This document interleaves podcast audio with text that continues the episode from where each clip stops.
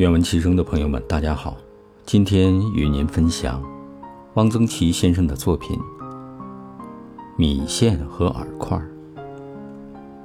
汪先生写道：“饵块有两种，一种是汤饵块和炒饵块。饵块乃以米粉压成大坨，与大粽内蒸熟，长方形，一坨有七八寸长。”五寸来宽，厚约寸许，四角浑圆，如一小枕头。将饵块横切成薄片，再加几刀，切如骨牌大，入汤煮，即汤饵块。亦可加肉片、青菜炒，即炒饵块。我们通常吃汤饵块，吃炒饵块时少。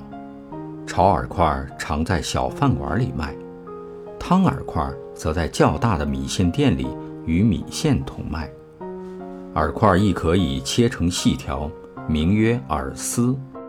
米线柔滑，不耐咀嚼，连汤入口便顺流而下，一直通过喉咙入肚。饵块饵丝较有咬劲，不很饿吃米线。倘要充腹耐饥，吃饵块或饵丝。汤饵块、饵丝配料与米线同。青莲街逼死坡下有一家本来是卖甜品的，忽然别出心裁，添卖牛奶饵丝和甜酒饵丝，生意颇好。或曰：饵丝怎么可以吃甜的？然而。饵丝为什么不能吃甜的呢？既然可以有甜酒小汤圆儿，当然也可以有甜酒饵丝。昆明甜酒味儿浓，甜酒饵丝香纯甜糯。据本省人说，饵块以腾冲的最好。腾冲炒饵块别名大救驾，传南明永历帝朱由榔。败走滇西，至腾冲，饥不得食，土人进炒饵块一气，朱由榔吞食庆尽，说：“这可真是救了驾了。”遂有此名。腾冲的炒饵块我吃过，只觉得切得极薄，配料讲究，吃起来与昆明的炒饵块也无多大区别。据云。腾冲的饵块乃专用某地出的上等大米冲粉制成，粉质精细，为他处所不及。只有本省人能品尝各地的米质精粗，外省人吃不出所以然。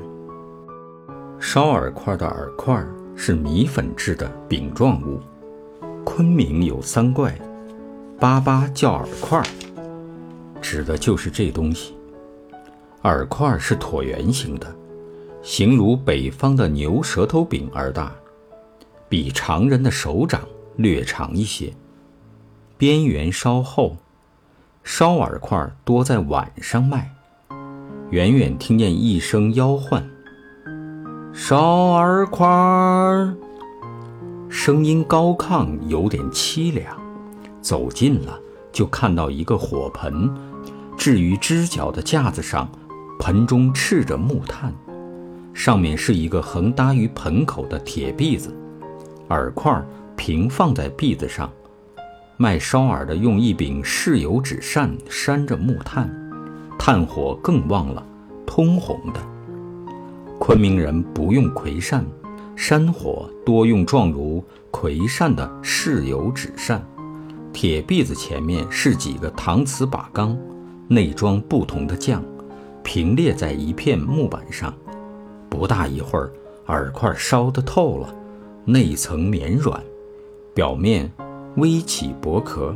即用竹片从搪瓷缸中刮出芝麻酱、花生酱、甜面酱，泼了油的辣椒面儿，依次涂在饵块的一面，对折起来，状如老式木梳，交给顾客。两手捏着，边吃边走，咸甜香辣并入鸡肠。四十余年不忘此味，我也忘不了那一声凄凉而悠远的吆唤：“少儿块儿。”好，今天的读书分享就到这里，谢谢大家。